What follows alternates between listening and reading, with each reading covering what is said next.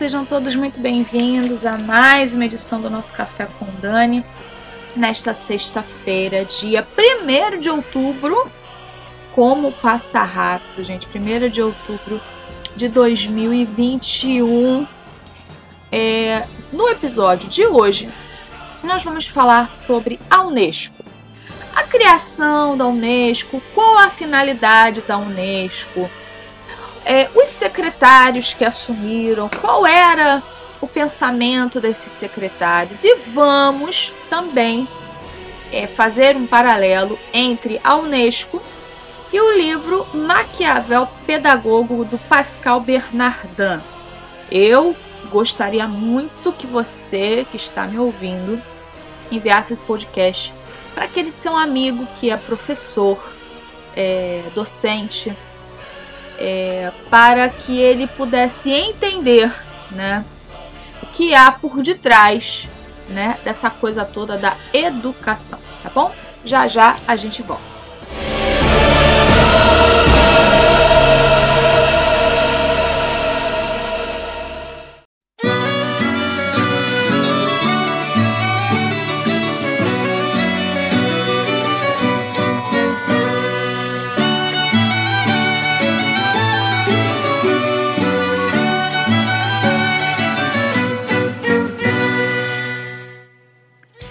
Pessoal, estamos de volta com o nosso Café com Dani e hoje nós vamos falar sobre a Unesco, tá? A Unesco aí que é uma das pastas subordinadas à ONU. Se você ainda não ouviu, eu te aconselho a ouvir o episódio O Prelúdio do Anticristo. Nesse episódio eu falo sobre a ONU e falo sobre quais as secretarias, quais as pastas que estão subordinadas ali à, à ONU. Então existe a Unesco, tem a OMS, tem várias pastas que estão subordinadas ali, são subgrupos que pertencem à ONU. A Unesco é um deles, tá? A Unesco é uma agência especializada das Nações Unidas com sede em Paris, a Unesco tem sede em Paris, fundada oficialmente em 16 de novembro de 1945. O objetivo da pasta é contribuir para a paz e segurança no mundo mediante educação, ciências naturais, ciências sociais e humanas e comunicações e informação. Seu principal objetivo é reduzir o analfabetismo no mundo. Então, quando a Unesco surgiu, o objetivo oficial era esse, mas tem um objetivo oficioso, né? tem um objetivo oficial e o um oficioso. A Unesco surgiu ainda no tempo da Liga das Nações, que criou uma comissão em 21 de setembro de 1921 para estudar a questão da educação e cultura todo o trabalho foi interrompido com a Segunda Guerra. Então, assim, é, houve a Primeira Guerra Mundial, e aí, após a Primeira Guerra, foi criada a Liga das Nações. A Liga das Nações eram aqueles países que iriam se juntar é, para cooperar com a paz mundial. Né? É, lembrando que a maioria dos países não quis fazer parte desta liga. É, e aí, dentro da Liga das Nações, eles começaram a discutir educação, cultura e outras coisas, tá? Os trabalhos foram interrompidos porque houve a Segunda Guerra. Depois da Segunda Guerra, aí houve a criação da ONU, como nós conhecemos hoje, e aí houve a criação das pastas que nós conhecemos hoje, entre elas a, a Unesco, tá? Até após o fim da Segunda Guerra, houve diversas reuniões para o estabelecimento de uma organização educacional e cultural. A Conferência da Constituição da Unesco foi apresentada e assinada por 37 países. Em 1948, a Unesco, aí vamos lá, vamos aos objetivos da Unesco, né? Os objetivos da, falando que tem os objetivos oficiais e os oficiosos. Em 1948, a Unesco recomendou que os Estados-membros deveriam tornar o ensino primário obrigatório. Quem já leu o livro é, Reivindicações. Como é que é o nome do livro? Que eu tenho ele aqui. Reivindicação dos Direitos da Mulher, da Mary Wollstonecraft, que, é, que foi a primeira feminista, proto-feminista, vamos dizer, a primeira feminista oficial, né? É, foi ela. Ela defendia isso lá em 1700 e bolinha. Ela defendia isso. Que o ensino fosse obrigatório, público e misto. Então ela dizia que meninos e meninas tinham que estudar juntos, porque naquela época é, era single sex, tá? É, os meninos geralmente que iam para a escola, é, as meninas estudavam em casa, geralmente estudavam em casa. É, e havia também as escolas single sex para meninas, que geralmente eram conventos, é, enfim, quando as meninas não aprendiam em casa. Geralmente era em, era, é, é, era em conventos, mas era separado, tá?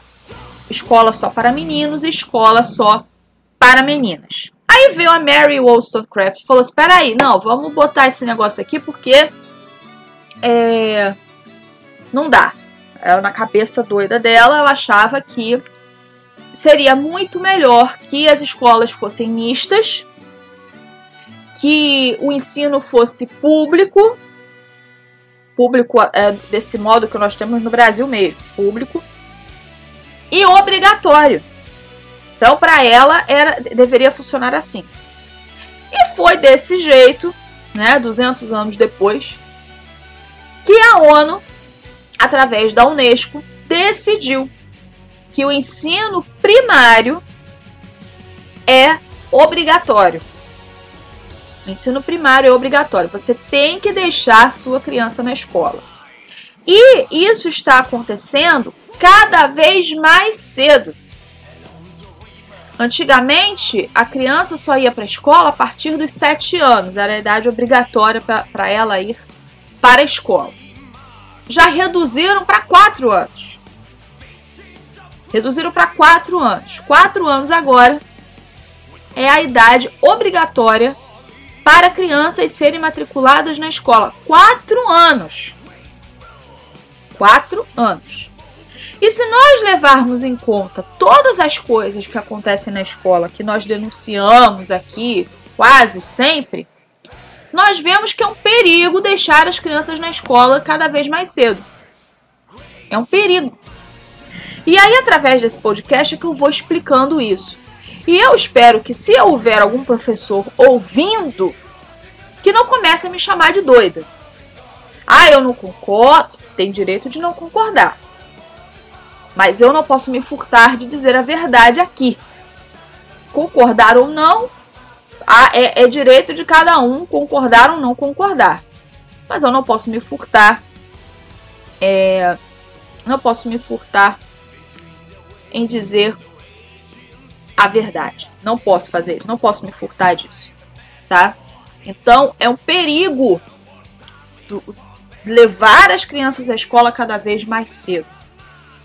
A gente deixa as crianças muito expostas a todo tipo de coisa que podem ensinar em sala de aula. E aí, baseado no livro Maquiavel Pedagogo do Pascal Bernardin, eu vou explicando isso para vocês. Aliás, eu vou até começar antes, quando eu começar a falar dos secretários da Unesco, tá? Quando eu começar a falar dos secretários, quando eu vou falar todos, porque foram muitos secretários, mas eu vou citar os dois primeiros e aí vocês vão ver qual qual o objetivo real da Unesco, tá? Vamos lá. A Unesco, continuando aqui o que eu estava falando, começou a organizar a formação e educação para jornalistas na década de 50. E eu baixei esse documento.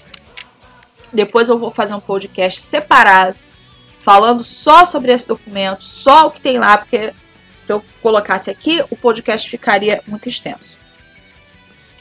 É, outra coisa, em 2011, a Palestina, que não é país, Palestina não é país, tornou-se membro da Unesco após uma votação em que 107 Estados-membros apoiaram e 14 foram contra. Em 12 de outubro de 2017, os Estados Unidos anunciaram oficialmente a decisão de se retirar da Unesco a partir de 2018. Um dos motivos era o viés anti-Israel por parte do órgão. Aí vamos lá. Nós vamos ver mais para frente que os secretários, documentos da Unesco falam que a educação visa acabar com os preconceitos. Documentos da Unesco e os próprios secretários da Unesco citam isso. Então, por que existe preconceito contra Israel? Que não é só por parte da Unesco, mas sim da ONU como um todo. Se Israel se defende, pronto. A ONU faz notinha assim, e eu não sei quem faz notinha assado, e pipipi popopó. Mas se o Irã, o Iraque, a Síria, a Arábia Saudita invadem Israel, ninguém fala nada. Ninguém levanta a voz para defender Israel. É incrível. Incrível. Como que um pedacinho de terra, um grão de areia, que é Israel, porque se a gente for comparar Israel com outros países, Israel é um grãozinho de areia. Como é que aquele pedacinho de terra incomoda tanta gente? Existem aspectos aí que eu, que eu posso abordar em outro podcast, né? E não são poucos aspectos, são muitos aspectos que fazem com que esses países todos se incomodem com Israel, que a ONU se incomode com Israel, né? Enfim, mas é uma coisa que para a Unesco, é, que diz que o objetivo é ensinar, né, o não preconceito, acabar com a discriminação, é, é, é um duplo pensar. Nós já tratamos aqui do que é duplo pensar. O que é duplo pensar? É quando você tem duas ideias totalmente antagônicas e você concorda com as duas ideias. São duas ideias totalmente antagônicas, mas que a pessoa concorda. Que a pessoa acha que as duas ideias são boas e elas podem coexistir. Por exemplo, se eu falo em acabar com a discriminação, como que eu tenho um viés contra Israel? Contra os judeus? Não faz sentido uma coisa dessa. Não faz o menor sentido. Não faz sentido isso. Então, isso é um duplo pensar que a ONU possui, que a ONU tem. Né? Mais detalhes de duplo pensar no livro 1984 do George Orwell. Vamos lá. É... No mesmo dia que os, os Estados Unidos decidiram sair da Unesco, o governo de Israel tomou a mesma decisão e saiu. A Unesco possui duas prioridades globais. Vamos lá. A diminuição da taxa de analfabetismo e a igualdade de gênero. Hã? O que, que igualdade de gênero tem a ver com educação? Ah, Dani, peraí, tem tudo a ver. Não, o que, que tem a ver igualdade de gênero? Primeiro que não é gênero, é sexo. Segundo, o que, que tem a ver isso com educação? O que, que tem a ver isso com educação? Qual é a relação que existe entre esses dois? A meu ver, não tem nenhuma relação. Não existe relação. Eu não entendo isso. Por que, que o objetivo da Unesco é igualdade de gênero? A Unesco mantém relações oficiais com 322 ONGs, entre elas a Federação Internacional de Mulheres Universitárias, Rede Internacional de Engenheiras e Cientistas e Federação Internacional de Universidades Católicas. Rede Internacional de Mulheres Universitárias. E o dos homens não tem, não? Rede Internacional de Engenheiras. Cadê a Rede Internacional dos Engenheiros? Vocês percebem como é que o feminismo vem entranhado nessas coisas? Ah, Dani, pelo amor de Deus! Como é que pode você falar uma coisa dessa? Porque você sabe que a mulher, ela tem muita dificuldade no mercado de trabalho e pipipi, popopó, nananana. Assistam aquele filme Estrelas Além do Tempo e vocês vão entender. Estrelas Além do Tempo é uma história baseada em fatos reais que conta a história de três mulheres negras que trabalharam na NASA três mulheres negras que trabalharam na NASA. Elas eram engenheiras. Uma era engenheira, a outra era matemática e, uma, e a outra era física. Três mulheres hiper inteligentes, casadas e mães de filhos, que trabalhavam na NASA, eram hiper inteligentes. E naquela época era muito mais difícil, primeiro porque os Estados Unidos estavam vivendo o auge do racismo. O auge do racismo, porque nos Estados Unidos aconteceu de fato e de verdade, de forma brutal, a segregação racial. Porque, embora o racismo exista no Brasil, ele nunca aconteceu da forma como aconteceu nos Estados Unidos. Nunca aconteceu da forma como aconteceu nos Estados Unidos. O racismo é presente no Brasil até hoje? Claro que é. Mas ele nunca aconteceu da forma como aconteceu nos Estados Unidos, ao ponto de ter bebedouro para negro, bebedouro para branco. Ônibus para negro, ônibus para branco. Banheiro para negro, banheiro para branco. E isso é uma das coisas, algumas das situações que as meninas passam no filme. Uma das cientistas tinha que, ter, tinha que andar 40 minutos para ir ao banheiro, porque o banheiro de negro era do outro lado. Era longe, isso atrasava o trabalho. Ela não tinha um banheiro para ir ali perto. É algo simples, né? Mas ela não tinha. Aí vocês acham que que elas fizeram é, um movimento, tirar a roupa, pintar o cabelo de roxo? Vocês acham que elas, que elas fizeram isso? Elas não fizeram isso. Elas não fizeram isso. Elas mostraram com trabalho. Elas mostraram com dedicação que elas, é, é, que elas poderiam mudar aquela situação. E elas mudaram. Elas mudaram aquela situação. Cada uma na sua área, mas elas conseguiram mudar a situação. Elas conseguiram mudar a situação. Então, quando vier alguma feminista dizer assim: ai, você só consegue alguma coisa por causa do feminino. Fale para essa feminista chatonilda assistir esse filme. Porque esse filme não tem nada de feminismo. Muito pelo contrário. Esse filme mostra que quando a mulher quer, ela consegue. Só isso. Não precisa de feminismo, nem de mulher gritando palavras de ordem. É, é, é, nem de, de, nem de que dependa de grupo, de grupelho, de nada disso. A gente não precisa disso não. Esse filme mostra que não se precisa de feminismo para viver. E eu acho engraçado que as feministas nem gostam, nem falam muito desse filme, né? Eu, pelo menos, eu já reparei que elas não falam desse filme. Elas não, elas não falam desse filme. Mas tudo bem. Agora vamos aos secretários da Unesco. E eu vou falar só de dois. Os dois primeiros secretários da Unesco. E esses vão começar a ficar de cabelo em pé. Porque assim, a Unesco, o objetivo oficial, que tem, como eu falei, tem o objetivo oficial e o oficioso.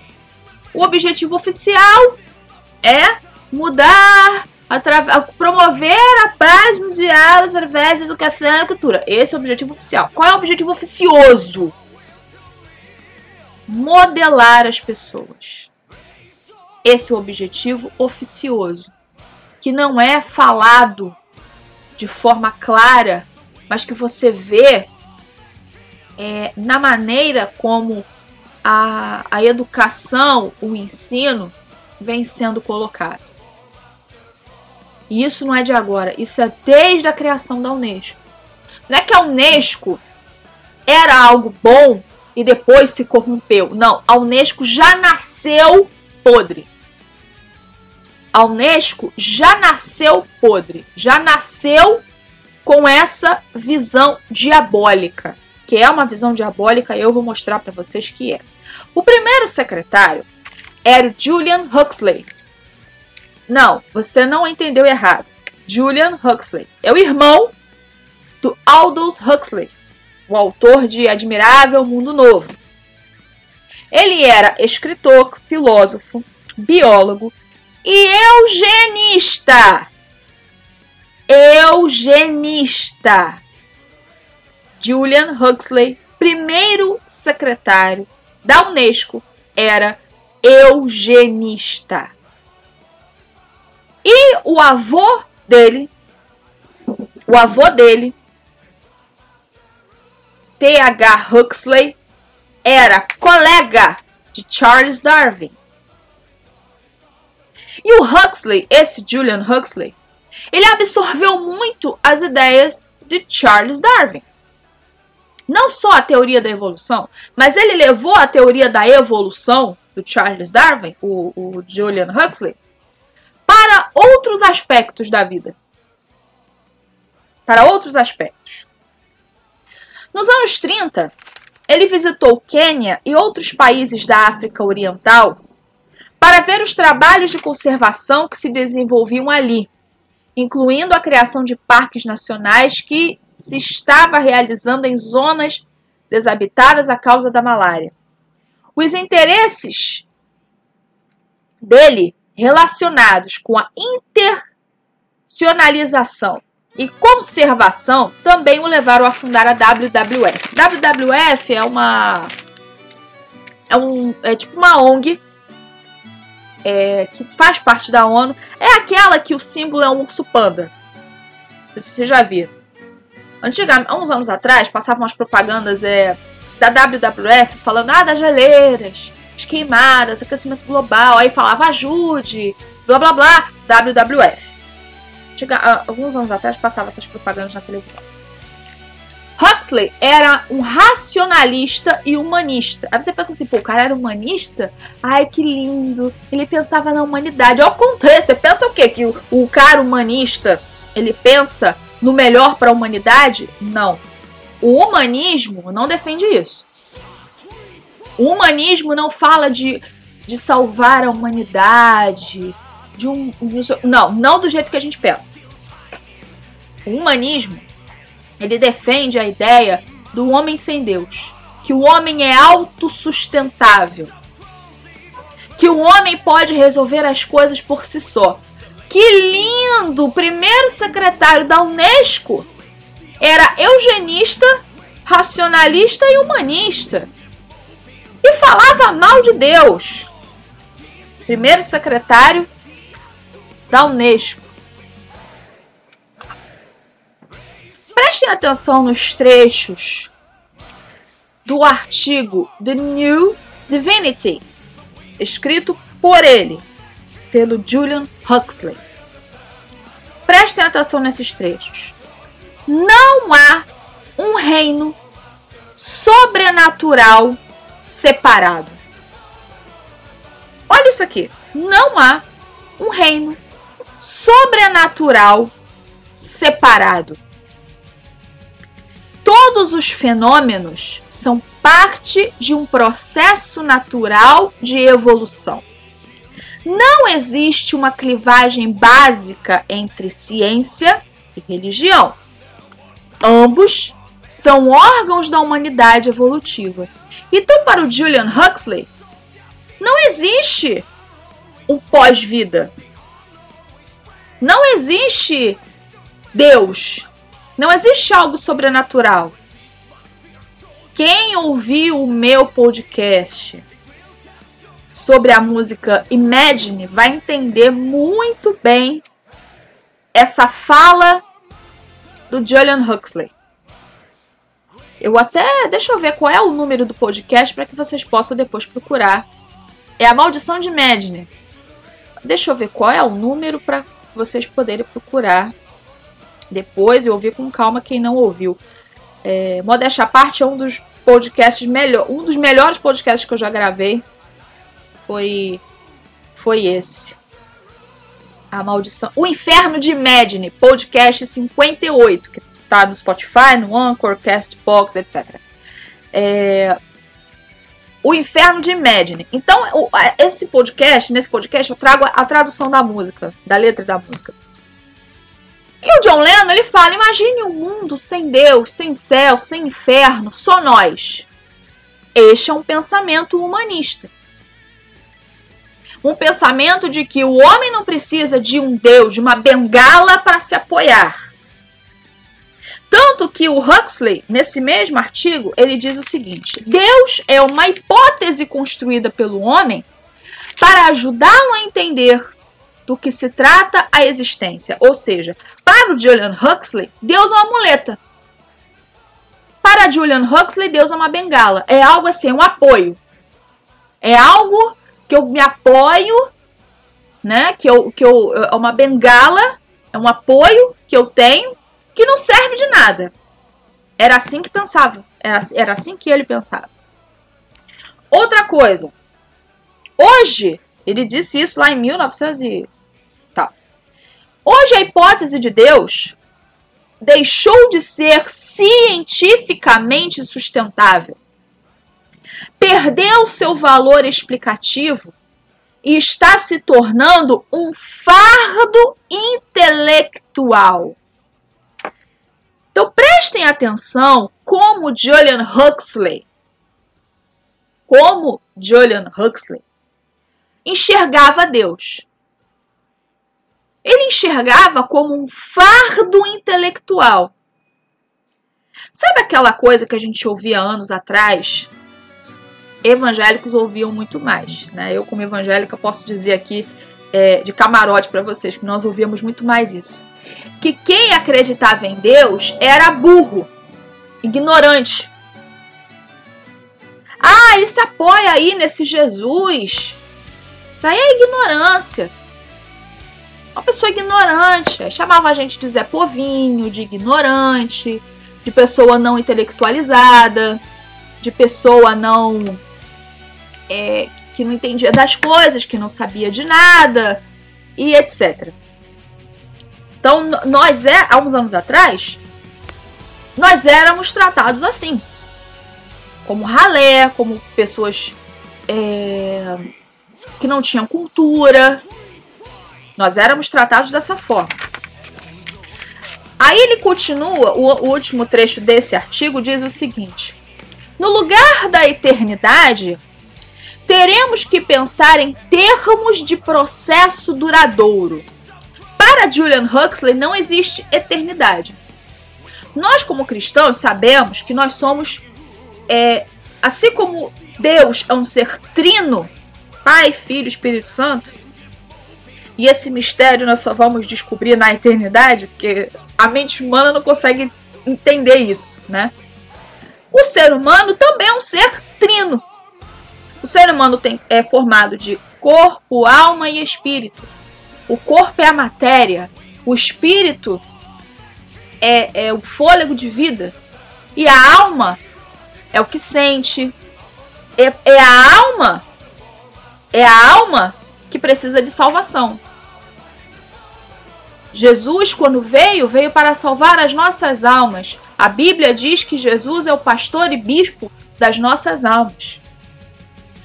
Então, nós somos seres trinos. Mas o humanismo, ele trouxe a ideia de que não, peraí, nós somos humanos, vivemos nessa terra, então nós temos que nos acostumar com ela e não pensar no amanhã, e não pensar no depois, e não ter essas ideias é, retrógradas de Deus. E não termos essas ideias é, retrógradas, atrasadas sobre Deus. E ele fala num artigo é, é, chamado Transhumanismo que a humanidade precisa evoluir sem essas ideias espirituais de Deus. John Huxley falava isso. O cara que foi o primeiro secretário da Unesco. Então por aí você já percebe qual é o viés da Unesco. Qual é o viés da Unesco? Só pelo fato de ter um secretário assim, você já nota o viés da Unesco. Ah, Dani, que exagero! Vamos dar um exemplo aqui prático que nós estamos vivendo nos nossos dias? O presidente Jair Bolsonaro quer indicar um ministro evangélico para o STF. Por que, que o Bolsonaro botou isso na cabeça? Que ele quer colocar um ministro evangélico no STF. Por que, que ele botou isso na cabeça? Porque ele sabe, o Jair entende, que se não tiver no STF uma pessoa que tem o um mínimo de temor a Deus, mínimo de temor a Deus, as ideologias vão continuar passando. Ideologias, pautas sobre aborto, pautas sobre a, a agenda LGBT e essas coisas. O Jair sabe disso. Então ele quer para o... Ele já adiantou. Se o, se o Mendonça não passar na sabatina do Senado, eu vou indicar outro. Que seja evangélico. E eu vou. E se não passar, eu vou indicar outro. Mas vai entrar um ministro evangélico. Palavras do Jair. Que o Jair sabe. O Jair entendeu. Jair entendeu que a nossa luta não é contra a carne nem contra o sangue, como está escrito na Bíblia. O problema na Unesco é que a ONU e a Unesco são podres. São frutos são frutos do, do, do diabólicos. Não tem objetivo de pacificar coisa nenhuma, não tem objetivo de instruir coisa nenhuma. O objetivo deles é mudar as atitudes do ser humano e tirar tudo aquilo que a gente quer conservar. Quando eu abrir o livro do Pascal Bernardão, vocês vão entender isso com muito mais clareza. Muito mais clareza. Eu vou ler aqui alguns trechos do, do artigo Transhumanismo, que também é do Julian Huxley, e vocês vão entender como que esses trechos se remetem à nova ordem mundial. Como que esses trechos remetem à nova ordem mundial. Vamos lá. Devemos estudar as possibilidades de criar um ambiente social mais favorável. Quem é que fala isso? Vamos criar um ambiente social mais favorável. Aí eles pegam aquela coisa assim. Como é que a gente cria um ambiente social mais favorável? É um ambiente politicamente correto. Onde você não pode falar certas coisas, onde você não pode agir de certas formas, onde você não pode ter a sua crença. E eles vão começando a minar as liberdades, com essa desculpa esfarrapada de um ambiente social mais favorável. Partiremos de novas premissas. Por exemplo, que a beleza é indispensável e, portanto, que cidades feias ou deprimentes são imorais. Cidades feias e deprimentes. Cidades feias ou deprimentes. O que caracteriza uma cidade feia e deprimente? Talvez uma cidade em que haja muitos moradores de rua, talvez uma cidade em que haja muitos barracos, talvez uma cidade em que haja muita violência. E aí, como é, o que, que a gente faz com essas pessoas? O que a gente faz com essas cidades? Que são feias e deprimentes. Como é que a gente, o que, que a gente faz com essas cidades? Esse próprio parágrafo já explica. Vamos lá. Que a qualidade, continuação, que a qualidade, não a mera quantidade de pessoas, é o que devemos visar. E, portanto, que uma política concreta, concertada é necessária para evitar que a atual enxurrada de aumento da população destrua todas as esperanças de um mundo melhor. Então, para eles, para Julian Huxley em especial, cidades feias. É, como é que ele fala? Cidades. Cidades feias ou deprimentes são cidades muito povoadas, muito cheias, que acabam estragando o meio ambiente. Começa aquele discurso, né? Começa aquele discurso. É, E aí a proposta dele é diminuir a população. Como é que você diminui a população? Existem várias formas de diminuir a população. E aí é que tem que cair a ficha das pessoas que ainda acreditam na ONU. É numa hora dessa que tem que cair a ficha. Por que que, depois de 70 anos de criação de ONU, a África continua miserável? Países da América Latina continuam pobres, com uma população miserável. Por que, que a taxa de pobreza, a taxa de analfabetismo, por que, que as doenças aumentam? Por que, que mais de um bi de pessoas morre de fome? Por que isso? Por que, que essas coisas ainda acontecem? Se a ONU foi criada para a paz, por que, que existiu a Guerra do Golfo, Irã, Iraque, Vietnã? Por quê? Por quê? É nessa hora que tem que cair a ficha.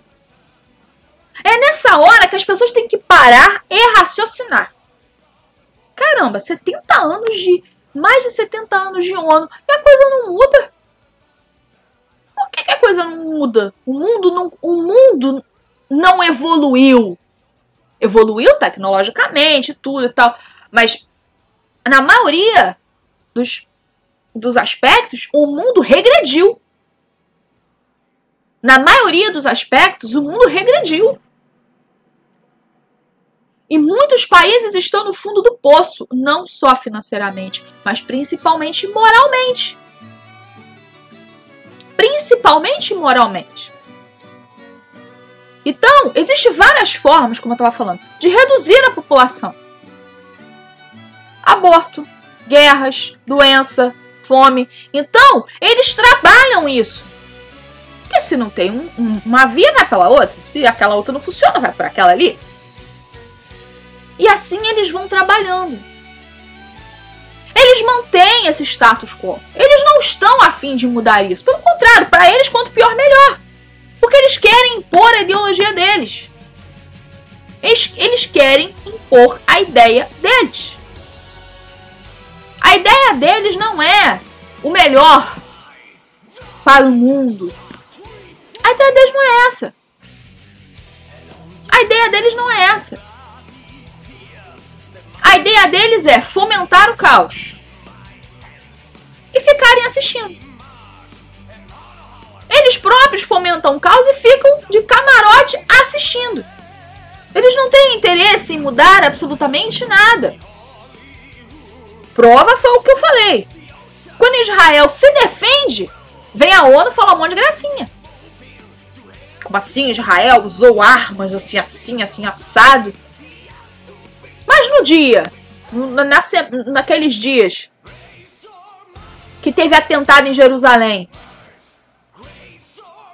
ninguém falou nada. Eu não vi uma palavra da ONU. Ninguém se manifestou. Por quê? Porque para eles é bom que haja guerra, é bom que haja fome, porque aí o objetivo deles está sendo realizado. O objetivo deles está sendo realizado, está sendo cumprido. Vamos ao segundo secretário da Unesco. Vocês perceberam que nós estamos falando de Unesco? Não sei se vocês perceberam, só um parênteses. Nós estamos falando de Unesco, até agora a gente não falou de educação, né? De ensino, melhor dizendo. A gente não falou de ensino ainda. Para vocês verem a preocupação que a Unesco tem com o ensino. A preocupação linda e maravilhosa que ela tem com o ensino. Até agora a gente não falou de ensino, né? Até agora, nada. Para vocês verem o, a, a, a, o que, que a Unesco realmente defende. O segundo secretário, que foi o que sucedeu o Julian Huxley, foi o Jaime Torres Baudet, mexicano, político mexicano e escritor. Jaime também era humanista e era socialista. Coisa linda, né? Era humanista também, pensava igual o Julian Huxley e era socialista. Jaime trabalhou para trocar as palavras e não o sentido do artigo 3 da Constituição Mexicana como secretário de Educação Pública. Vamos ao trecho do artigo El Pensamiento Humanista de James Torres Bodet. São um trecho de um artigo que não foi ele que escreveu, escreveram sobre ele. Assim, o que vemos no texto do terceiro artigo socialista de 1934 é que, desde o início, o objetivo era o seguinte: a educação proporcionada pelo Estado será socialista. E além de excluir toda a doutrina religiosa, combaterá o fanatismo e o preconceito, para o qual a escola organizará seus ensinos e atividades de modo a criar nos jovens um conceito racional e preciso do universo e da vida social. Então, esse era o trecho que existia no artigo da Constituição Mexicana quando se tratava de educação. Tá?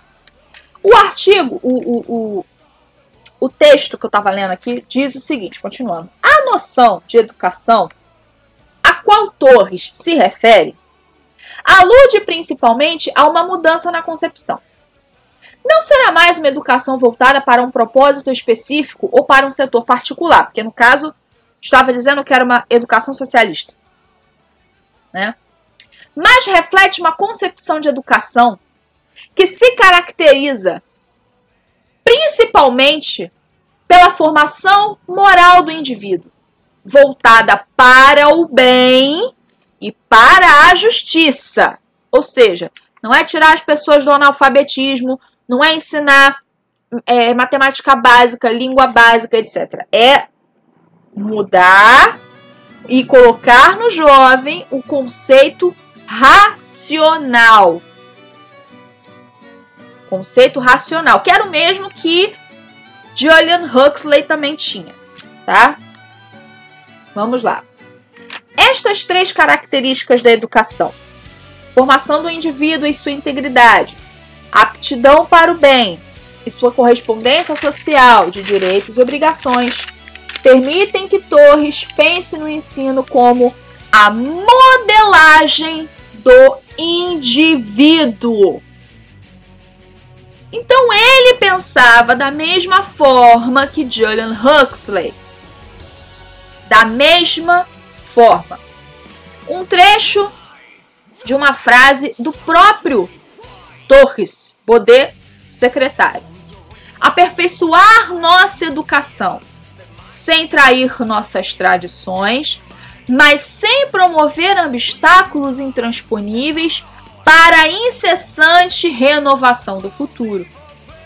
Preste atenção nessa frase. Teremos que rejeitar os procedimentos que modelaram o indivíduo sem levar em conta a sociedade, para o benefício de uma única casta, um regime ou um credo. Então, aqui nós vemos o coletivo sobrepondo o individual. Ah, quando eu entrar no livro Maquiavel Pedagogo, vocês vão entender isso de uma forma tão mais clara. Ah, vocês vão entender de uma forma bem mais clara. A ideia de Torres como secretário na Unesco era consolidar a paz mundial através da cooperação mundial por meio da cultura, o novo humanismo para Torres constituía em respeito pela liberdade, repúdio à violência, preste atenção, a preferência incondicional da paz na justiça pela hegemonia.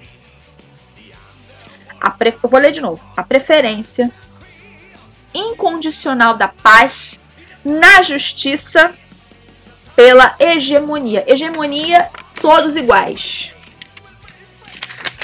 E aí você pensa assim, ah, Dani, nós somos todos iguais perante a lei. É, era para ser assim, né? Mas não é bem assim. E nos últimos tempos, então, em que as liberdades individuais estão sendo tiradas uma a uma, olha, a coisa tá feia. Né? A coisa tá feia. Que o homem não é um meio, mas um fim. Ou seja, com a ideia dele humanista, de que o homem é autossuficiente. O repúdio absoluto de toda discriminação com base no sexo, raça, língua, classe social ou religião, e outras convicções similares de extrema generalidade.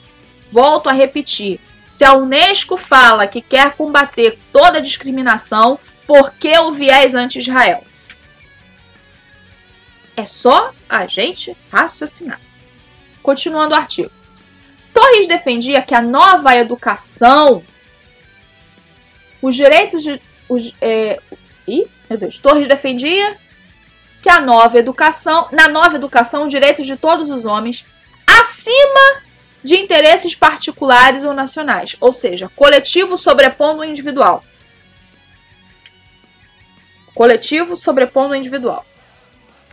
Agora, olha que coisa interessante isso aqui. Para ele, era necessário a, era a elaboração de uma nova pedagogia social, que não implica apenas um conjunto de técnicas e métodos de ensino. Ou seja, para o Julian Torres, Julian Torres não, para o Torres Baudet, Jaime, Jaime Torres Baudet, educação não é você ensinar nada. Educação é modelar o indivíduo. Assim que o Julian Huxley pensava. E é assim que a Unesco pensa. Sempre pensou e sempre pensará. Agora eu quero trazer Maquiavel Pedagogo de Pascal Bernardin. Esse foi um livro, assim, um dos melhores que eu já li. Sério. No capítulo 3, que fala sobre a Unesco, ele diz o seguinte: em 1964, a Unesco publicou um importante trabalho intitulado A Modificação das Atitudes. Isso em 1964. Em princípio, tal obra trata das atitudes intergrupos, mas as técnicas ali descritas, as mesmas que vimos anteriormente, porque no início do livro, no capítulo 1, ele fala sobre técnicas de manipulação mental e psicológica. São perfeitamente aplicáveis a vários outros domínios. É... Aí, no outro trecho, ele de, é... vamos lá. O trecho do documento. Eu vou ler o trecho do documento A Modificação das Atitudes. Documento da Unesco. É, já há tempos considera a importância que tem a Unesco. Deixa, deixa eu ler do início. A Unesco, que, pre, que persevera na sua ação em favor dos direitos do homem e que ainda participa com trabalhos científicos na luta contra o preconceito e discriminação, já há tempos considera a importância que tem o estudo da modificação das atitudes para as atividades educativas que visem a combater todas as formas de discriminação. Tem se dedicado às pesquisas sobre a modificação das atitudes em escala internacional. É por isso que existe a Base Nacional Comum Curricular. E é por isso que nós temos visto muito as matérias transversais, os temas transversais.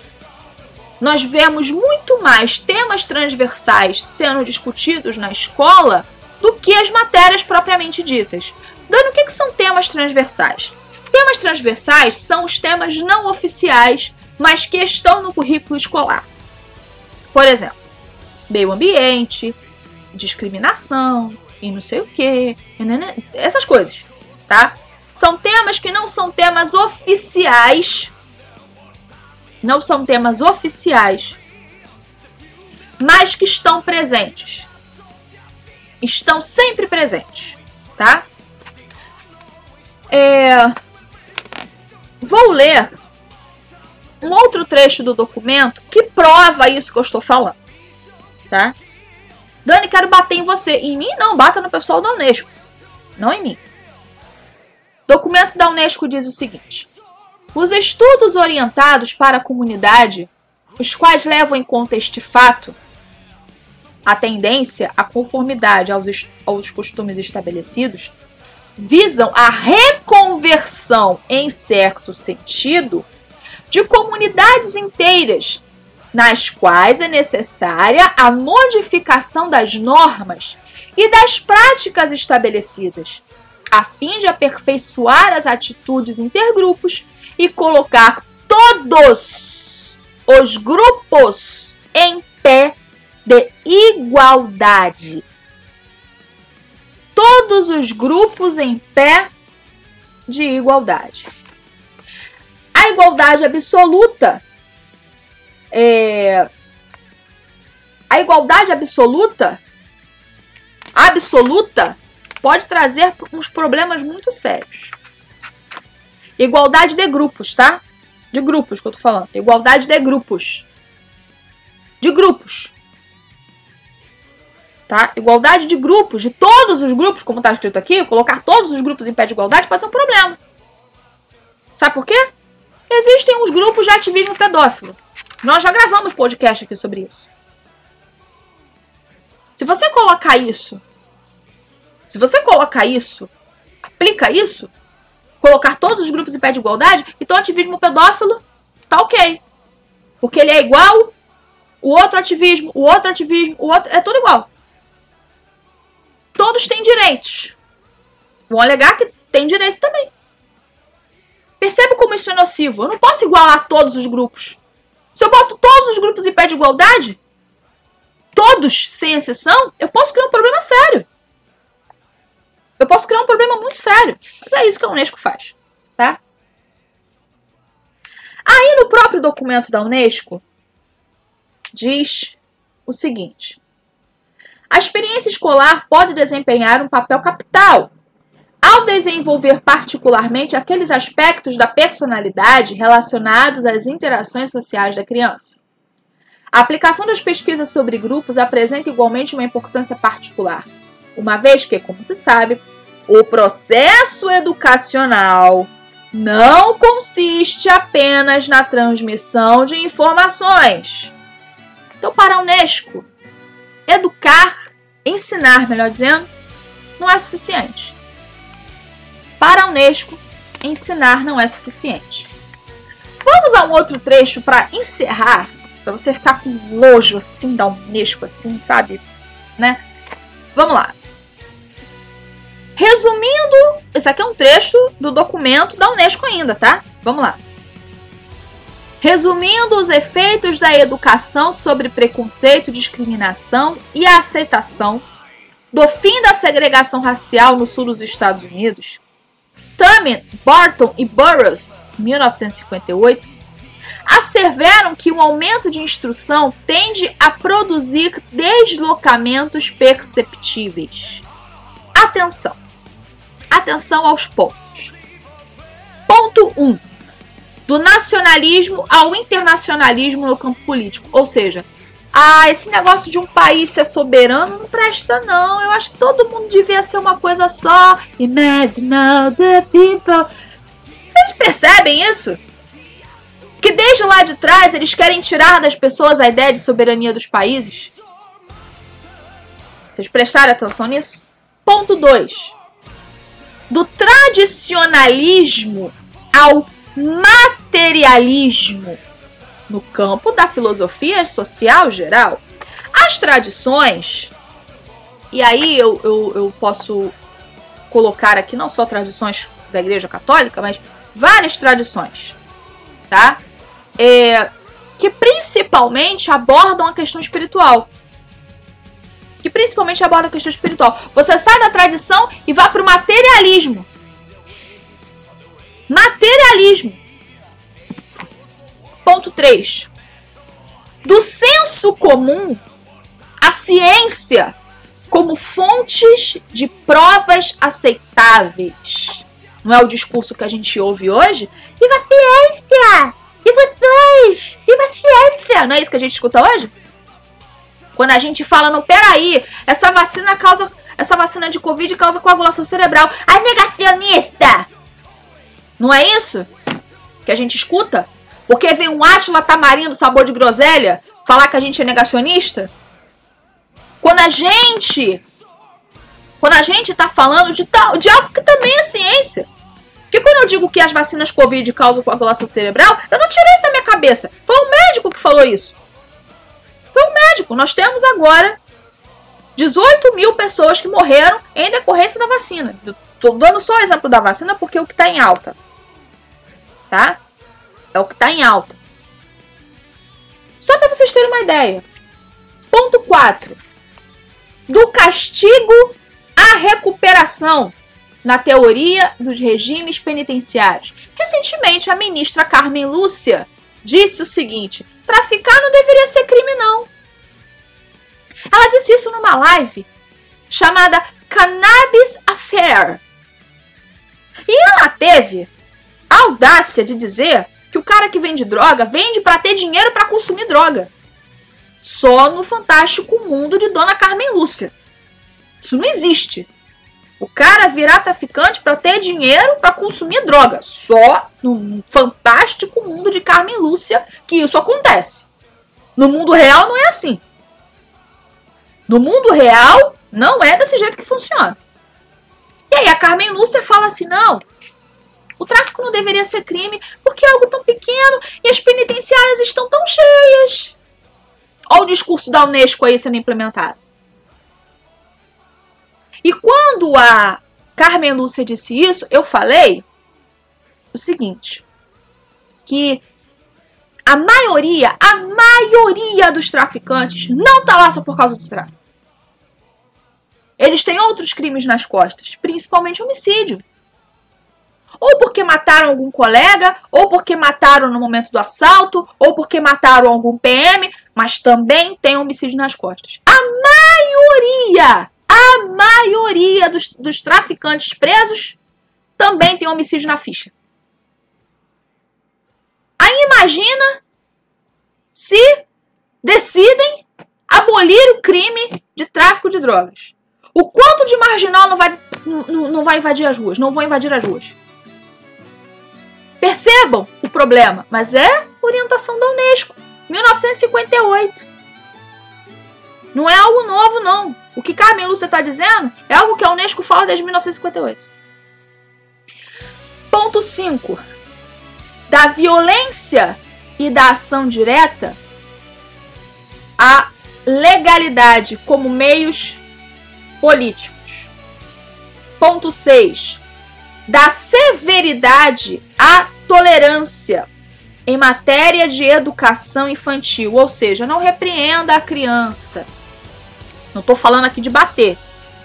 Até porque professor. E, e aqui está falando de educação infantil. Né? Não estou falando de bater. Mas quando aqui fala de tirar a severidade e colocar a, a, colocar a tolerância, você está estragando o seu filho. Você está estragando o seu filho. Você pai e mãe, você é autoridade. E seu filho tem que te obedecer, ponto final. Mas a Unesco já vem com esses pensamentos. Não, que severidade, nada. Severidade o quê? Como assim? Não, que isso? Vamos lá. Próximo ponto do sistema patriarcal à igualdade democrática em matéria de relações conjugais.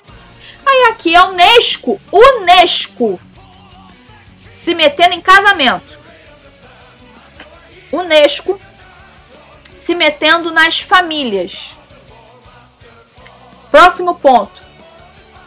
Da passividade ao ímpeto criador no que diz respeito aos divertimentos e ao lazer. Este resumo parece indicar que a educação, do jeito que a Unesco fala, provoca uma larga e profunda modificação das atitudes em geral, num sentido que deve contribuir ao estabelecimento de relações construtivas e sadias entre os grupos. Então, quando você muda as atitudes das pessoas, e aí o Pascal Bernardani fala aqui de técnicas psicológicas para fazer isso. Quando você muda a atitude das pessoas, e no caso da Unesco, não para o bem. Tá? Você consegue fazer com que as pessoas não raciocinem, não pensem e outras coisas. E outras coisas. Reparem, esse podcast todo a gente não falou nada de ensino. O que mostra, o que prova que a Unesco não se interessa pelo ensino, não se interessa por reduzir a taxa de analfabetismo, não se interessa por é, é, permitir que as crianças frequentem a escola, não se interessa por nada. O que a Unesco se interessa é em colocar em prática os planos globalistas de mudar a mentalidade das pessoas para que elas aceitam de uma forma muito mais com muito mais facilidade os planos globalistas que estão sendo executados.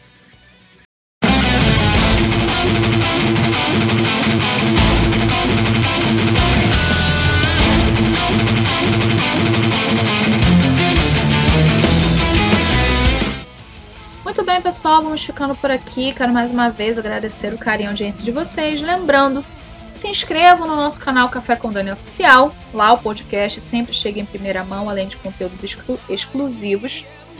E ouçam o nosso programa de variedades na melhor rádio do Brasil, a FM. Programa Radiofônico e tal, todos os domingos ao vivo, às 8 da noite, tá bom? Um beijo para todos, fiquem com Deus, até a próxima. Tchau, tchau.